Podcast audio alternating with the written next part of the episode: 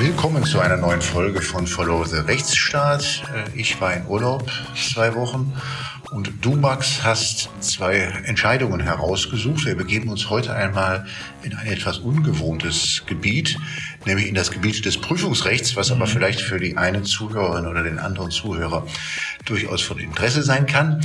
Es wird heute gehen einmal um eine Prüfung, die über eine WhatsApp-Gruppe gestört worden ist an einer Berliner Hochschule und dann zum anderen das Gendern an den Schulen. Beides ist zwar Gegenstand von Entscheidungen des Verwaltungsgerichts Berlin, jetzt aus den letzten beiden Monaten. Fangen wir mal an mit der, mit dem Fall zu Prüfungen einer Berliner Hochschule. Was ist da passiert, Max? Genau, also die Klägerin, ähm, also das ist ziemlich weit gegangen dann infolge ihrer, ihrer Vorgehensweisen. Sie wurde nämlich exmatrikuliert von der Uni.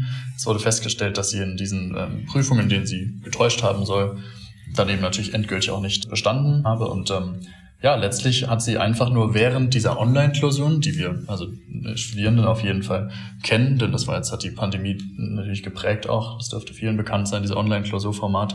Und währenddessen hat sie aber in einer WhatsApp-Gruppe mit ihren Kommilitoninnen sich ausgetauscht. Ähm, ja, über die Prüfungen, über den, über die Fragen zum Teil und äh, Genau, das hat, das hat dann irgendjemand wohl aus der Gruppe, so habe ich das zumindest verstehen können bisher, einen Screenshot davon gemacht und das tatsächlich an die Dozenten weitergeleitet, welcher infolgedessen dann angefangen hat, das Ganze zu melden und zu untersuchen und dann eben das überprüfen lassen, noch in größerer Runde mit Anhörungen und Co. Und so kam es dann dazu. Okay, du hast den Sachverhalt genauer gelesen als ich. Äh, da gab es also einen Denunzianten. Richtig, so habe ich es verstanden, ja. Okay. Genau. Ähm, ja, also möglicherweise etwas, was ja nicht ganz selten auch vorkommt, dass man sich während einer Klausur über die Klausur austauscht und dann, äh, was die Besonderheit dann halt ist, hier ist es herausgekommen.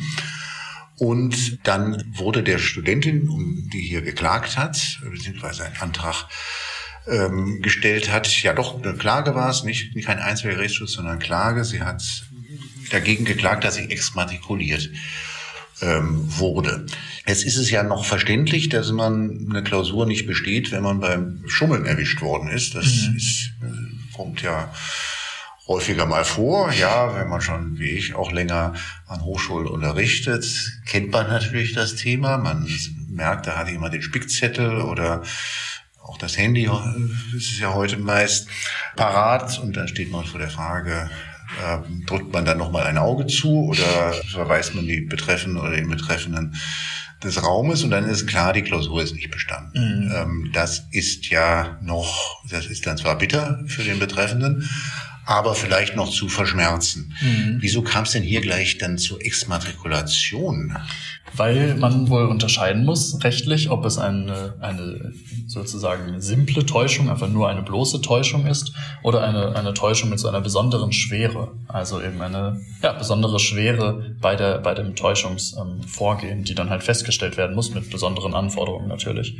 Und diese führt dann eben ähm, nach den rechtlichen Vorgaben zur Exmatrikulation. Genau, das ist dann geregelt im Hochschulgesetz im Berliner zunächst einmal. Da heißt es in Paragraph 15 äh, des Berliner Hochschulgesetzes, Student, Studierende sind zu exmatrikulieren, wenn sie die in dem gewählten Studiengang vorgeschriebenen Leistungsnachweise oder eine vorgeschriebene Prüfung, und jetzt kommt's, endgültig nicht bestanden haben. Genau. Also äh, eine vor, wenn Sie eine vorgeschriebene Prüfung endgültig nicht bestanden haben. Mhm. Und ähm, Jetzt ist nicht überliefert, jedenfalls mir aus dem Sachverhalt hier nicht bewusst, ob's, ob die Studierende hier, ob die normalerweise noch einen zweiten Versuch gehabt hätte. Das ist mhm. ja eigentlich das Normale, dass wenn man einmal auch. durchgefallen ist. Mhm. Ähm, vielleicht sollen wir noch dazu erzählen, dass es auch nicht um irgendeinen Studiengang ging, sondern hier ging es um den Studiengang öffentliche Verwaltung. Mhm. Das heißt, da wollte jemand in den öffentlichen Dienst und das ist dann ja noch besonders bitter, wenn man da exmatrikuliert wird, weil damit ja jetzt nicht nur der Wunsch, ein bestimmtes Fach zu lernen, erstmal äh, dann auch passé ist, sondern mhm. dann ist es ja gleich der ganze Berufswunsch, weil dann möchte man ja, mhm. dann hat man das Ziel, in den öffentlichen Dienst zu kommen und wenn man also die Prüfung nicht besteht, ist dann erstmal jedenfalls auf der Ebene höherer Dienst äh, dürfte das sein, ist erstmal Schluss, oder vielleicht auch nur gehobener Dienst, das wissen wir nicht, aber da ist dann erstmal Schluss mit dem Wunsch, weil man dann halt gar nicht die Einstellungsvoraussetzungen mhm. mehr erfüllen kann, die dann ja im Zweifel ein solches Studium auch äh, voraussetzen. Also Paragraph 15 des Berliner äh, Hochschulgesetzes äh, stellt darauf ab, dass eine vorgeschriebene Prüfung endgültig nicht bestanden sein darf. Mhm. Und wann eine Prüfung endgültig nicht bestanden ist, ergibt sich dann wiederum aus der Prüfungsordnung der Hochschule. Mhm. Vielleicht sollte ich dazu erwähnen, dass es sich äh, zufällig, aber ich habe mit dem Fall überhaupt nichts zu tun, um die Hochschule für Wirtschaft und Recht hier in Berlin handelt, also die Hochschule, an der ich seit sage und schreibe 1991 unterrichte. Und ähm, diese Prüfungsordnung wiederum definiert, wann eine Prüfung als endgültig nicht bestanden gilt. Nämlich. Mhm. Genau, der Paragraph 12 dieser Satzung, Paragraph 12, genau, Absatz 1, ähm, legt halt fest, wann sozusagen und wie diese Täuschungsversuche ne, bei Benutzung nicht zugelassener Hilfsmittel, nicht zitieren verwendeter Quelle, das kennen wir Studierende und eigentlich wir alle, auch als Rechtswissenschaftler natürlich, ganz klassisch, das ist ein Täuschungsversuch, dann wird die als nicht ausreichend bewertet und dann aber derselbe Paragraph 12 Absatz 1 sagt eben auch, dass wenn der Prüfungsausschuss eine besondere Schwere des Falles feststellt, dann wird die Prüfungsleistung nach vorheriger Anhörung als endgültig nicht bestanden gewertet. Das heißt, wie ich schon erwähnte, es ist die Frage nach der besonderen Schwere des Falles. Mhm. Und, Und dann, der Vorschrift heißt dann auch ausdrücklich, genau. dass eine Wiederholung der Prüfung dann ausgeschlossen Richtig. ist. Und dann gibt es eigentlich nur noch eine Rechtsfolge, nämlich die, äh, der Hochschulverweis, die Exmatrikulation. Genau. Äh, wir haben nachgeschaut, dass die besondere Schwere ein Tatbestandsmerkmal ist für eine Exmatrikulationsentscheidung auch in anderen Hochschulgesetzen und Hochschulordnungen in anderen Bundesländern. Wir haben Rechtsprechung auch dazu gefunden. Das ist also jetzt nichts, nicht irgendwie eine skurrile Besonderheit ähm, in Berlin, sondern ist durchaus etwas, was es auch andernorts gibt. Wann ist denn eigentlich oder oder was was hat denn eigentlich dann hier die der Prüfungsausschuss gesagt, um zu begründen, warum das jetzt ein besonders schwerer Fall ist, dass man da so ein bisschen gechattet hat bei WhatsApp. Also genau, zunächst mal ist die Frage zu stellen, was ist denn diese besondere Schwere? Wann, wann steht die fest? Das, hat, das legt der Paragraph 12 nicht näher ähm, da, sondern das muss dann das Gericht hier definieren, hat es auch. Und so hat eben ähm, erstmal das Gericht festgestellt, die Frage, ob die Täuschung überhaupt besonders schwerwiegend als solche, also als solches einzustufen ist, ist gerichtlich voll überprüfbar ähm, und hat dann aber einfach definiert, dass besonders schwere Fälle eines Täuschungsversuchs ähm, sind durch grobe Täuschungsmanöver charakterisiert, die in besonders hohem Maße die Spielregeln des fairen Wettbewerbs und die Chancengleichheit der anderen sich korrekt verhaltenden Prüflinge verletzen.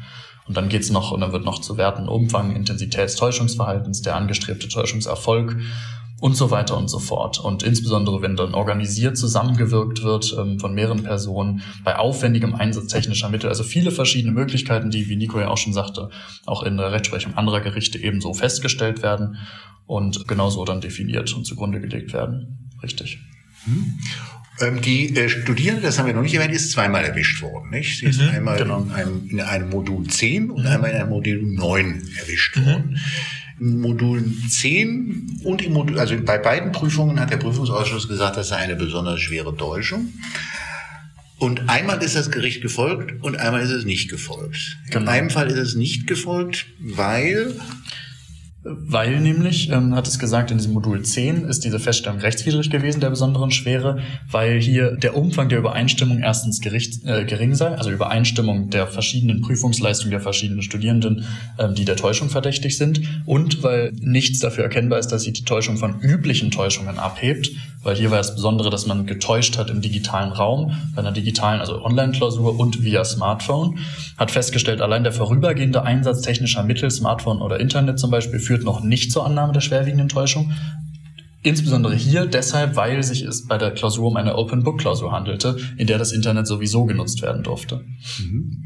Genau, also da es Open Book war, das Internet genutzt werden durfte, reichte also schon, reichte die allein die Tatsache, dass hier bei WhatsApp gechattet wurde, noch nicht aus für Job zu sein. Das ist jetzt ein besonders schwerer Fall. Genau, und es hat halt auch nochmal klargestellt, dass äh, hier ähm, sozusagen äh, das vergleichbar ist. Dieser kurze Austausch über WhatsApp ist letztlich auch vergleichbar wie in einer normalen Täuschung, schreibt das Gericht. Also wie bei einer kurzen Kontaktaufnahme mit einem anderen Prüfling, der etwa neben einem sitzt oder sowas. Ähm, es ist nicht so richtig ersichtlich für das Gericht, inwiefern sich das im digitalen Raum abheben sollte von so einer ganz ordinären, ähm, quasi analogen Situation.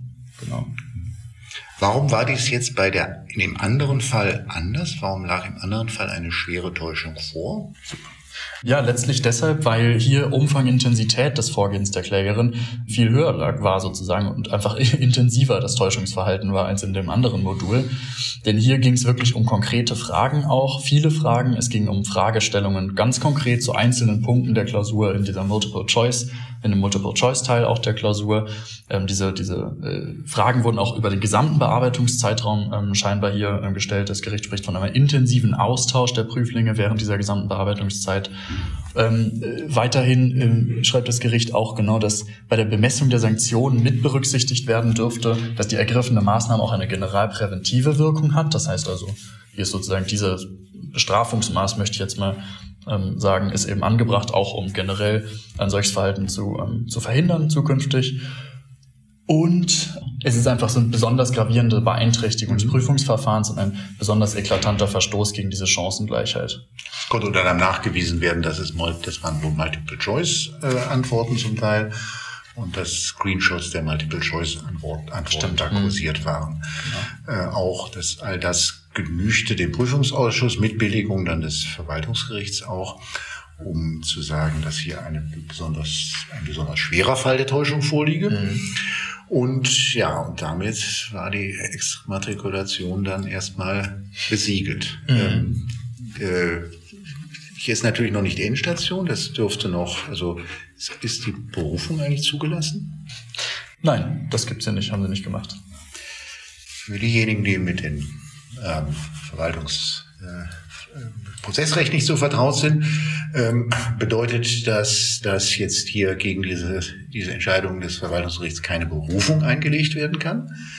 Das heißt aber noch nicht, dass damit Ende der Fahnenstange ist, weil es kann immer noch beantragt werden beim Oberverwaltungsgericht die Zulassung der Berufung.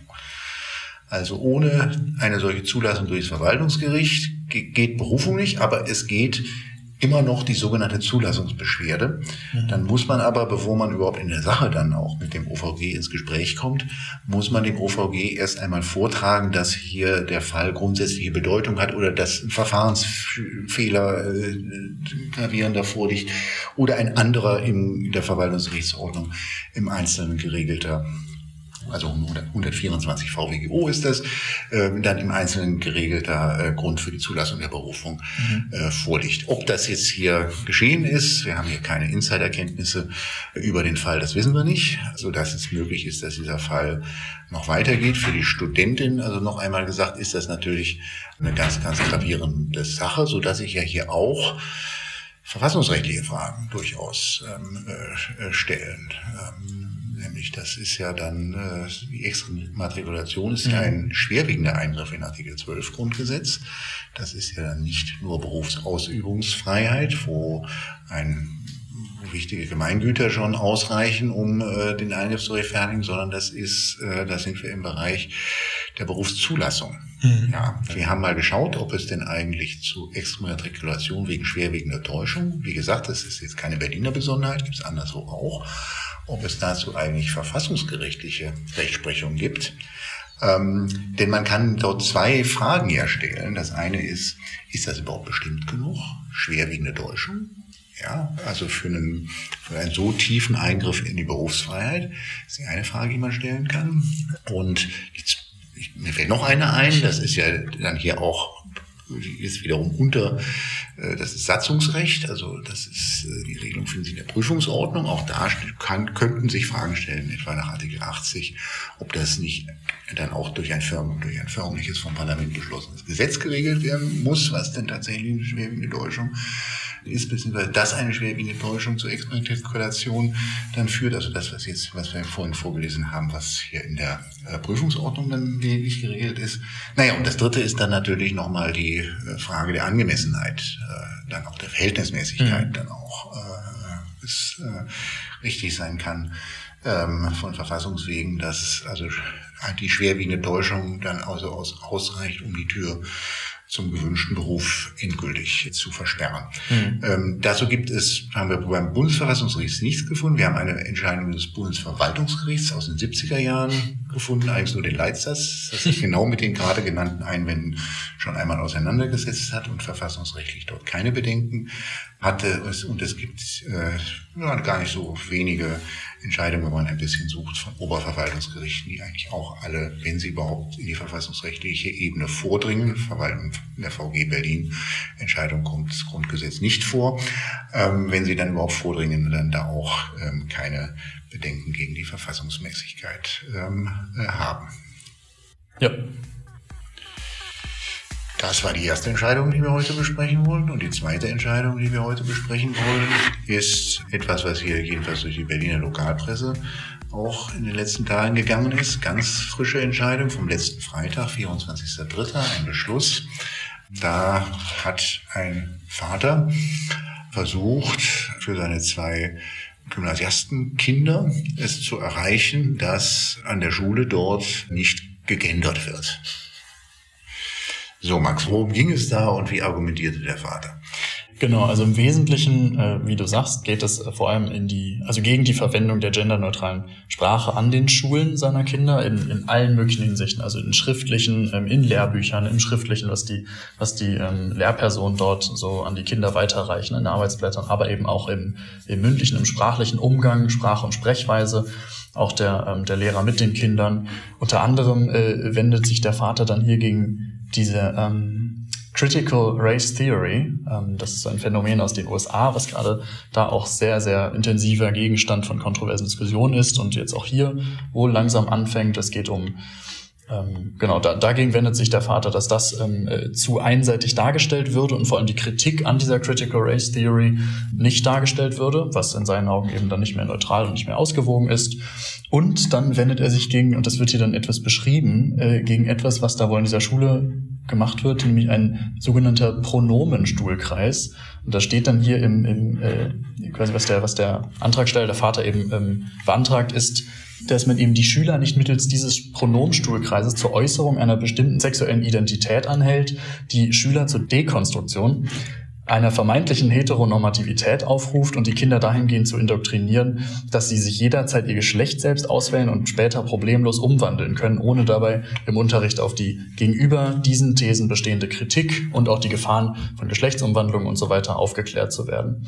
Das heißt, diese Dinge äh, sind da wohl an der Schule so vonstatten gegangen und dann ist im Klageantrag auch ganz diverse ähm, Varianten des Genderns, also mit, mit Binnen, und Strichen und Lücken und alle möglichen, was der Vater ganz stark problematisiert, genau. Und dagegen wendet er sich. Also es ist ein sehr umfassendes Paket genau, an Kritik. Genau. Also es ist eigentlich, es geht nicht nur um das Gendern, sondern man hat gleich irgendwie alles, was äh, heute von aus bestimmten Kreisen immer als woke bezeichnet wird, hat man da gleich mit auf die Themenliste gesetzt. Und aber vielleicht, vielleicht, vielleicht beschränken wir uns jetzt mal auf das Gendern, weil das, mhm. ums Gendern geht es dann eigentlich auch hauptsächlich ja, in der stimmt.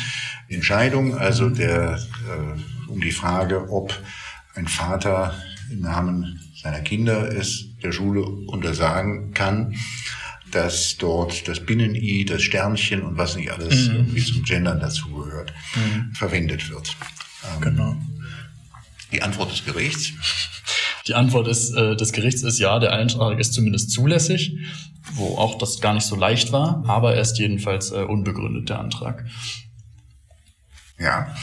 Mit welcher Begründung oder was äh, sind da so so jedenfalls einige der Argumente.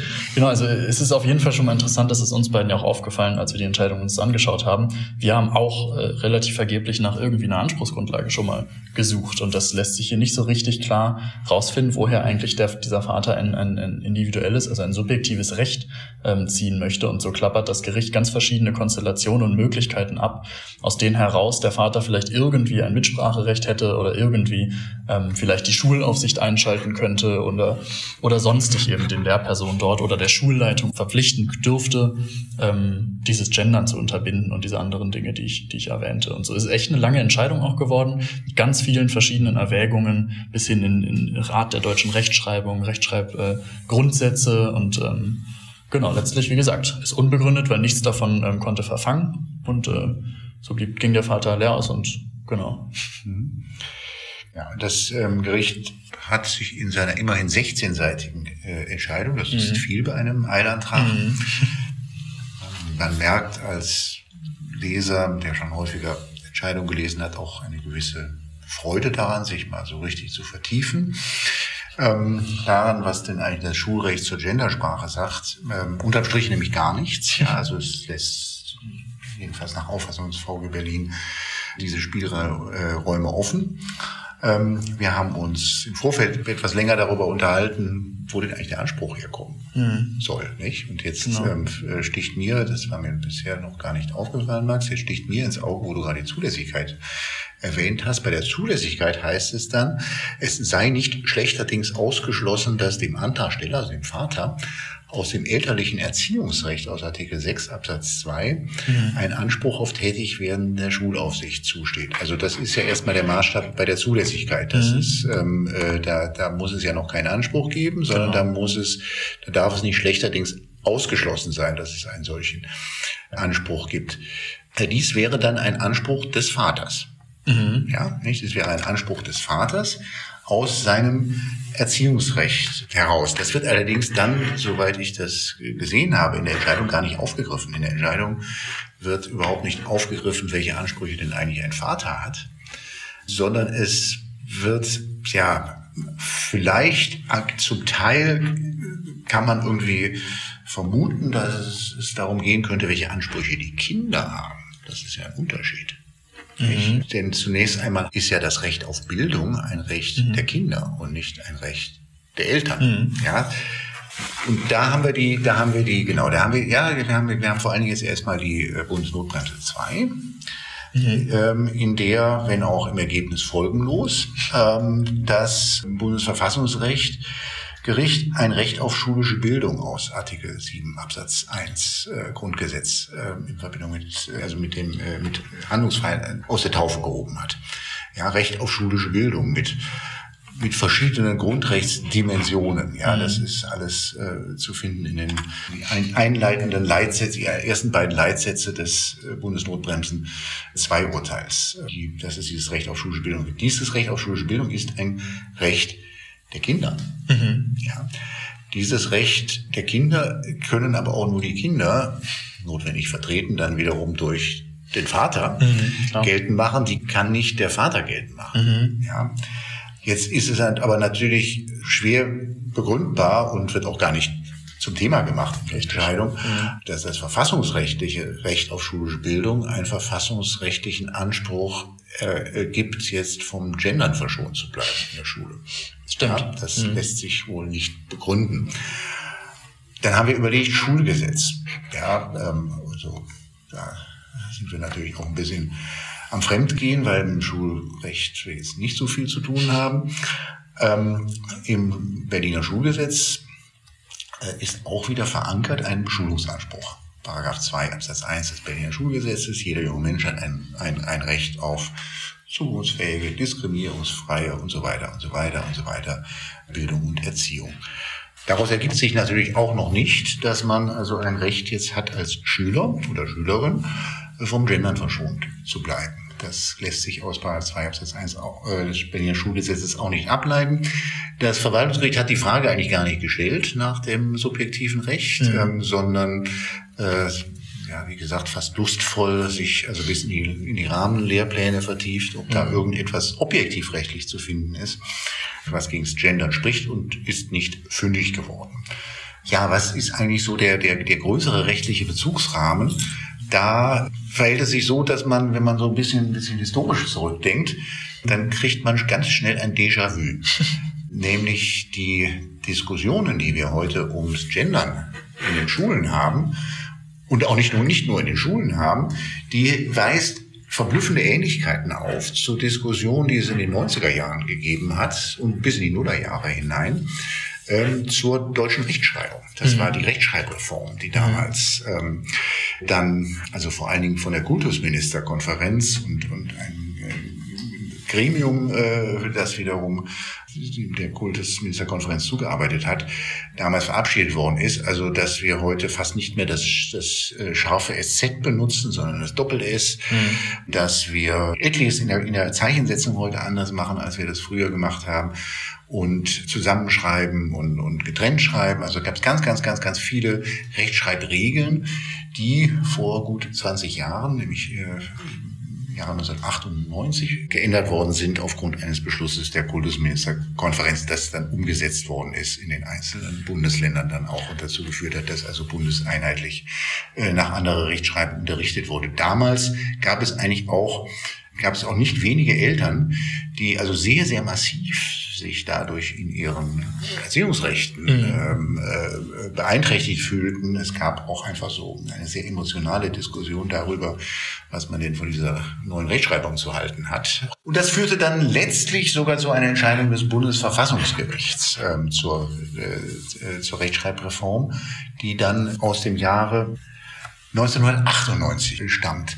Und das Bundesverfassungsgericht hat damals die äh, Rechtschreibreform äh, gebilligt und hat dann vor allen Dingen entschieden, dass durch die Rechtschreibreform weder Grundrechte der Eltern noch Grundrechte der Schüler verletzt seien. Mhm. Das heißt, also wer sich heute eigentlich äh, schlau machen möchte, was denn eigentlich fürs Gendern in den Schulen gilt, dem ist dringend empfohlen, die Bundesverfassungsgerichtsentscheidung aus dem Jahr 1998 noch einmal zur Rate zu ziehen, weil die Maßstäbe da vorgegeben sind und wohl auch ja, heute noch 25 Jahre später äh, nach wie vor Bestand haben. Aber das äh, taucht in der Berliner Entscheidung des Verwaltungsgerichts jetzt nicht aus, ob das keiner auf dem Schirm gehabt hat, diese doch eigentlich auffällige Parallele oder nicht. Äh, man weiß es, man weiß es nicht. Lange Rede, kurzer Sinn. Das Verwaltungsgericht jedenfalls jetzt Berliner Entscheidung und die Zusammenhänge, die wir jetzt hier so geschildert haben, zeigen recht deutlich, dass, also ob man das gendern mag oder nicht, ähm, mit den Gerichten wird man dem nicht beikommen können. Mhm. Ja, ich denke auch, das Gericht hat eigentlich summa summarum, so wie ich es jedenfalls verstanden habe, letztlich auch gesagt, äh, es gibt keine Pflicht äh, ersichtlich für die Schulleitung an die Lehr Lehrenden irgendwie eine Anweisung zu erteilen, das zu unterlassen. Es gibt auch keinen Zwang generell zu gendern, aber es gibt eben auch nicht ähm, äh, die quasi einen Anspruch auf Freiheit vom Gendern in der Sprache. Also letztlich ist es ähm, in diesem Gleichgewicht zu halten und es scheint mir ja einfach so zu sein, dass wenn Lehrpersonen gendern wollen, dann muss der Vater das auch für seine Kinder hinnehmen und wenn sie es nicht wollen, ähm, dann ist das auch okay. Ihre Wahl. Jo, so viel zum Gendern, so viel zum Prüfungsrecht und so mhm. viel für heute.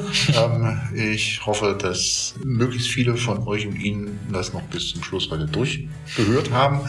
Ähm, abonniert alle und wir hören uns wieder in der nächsten Folge. Genau. Bis dann. Das war Follow the Rechtsstaat. Schaltet auch ein bei der nächsten Folge und abonniert.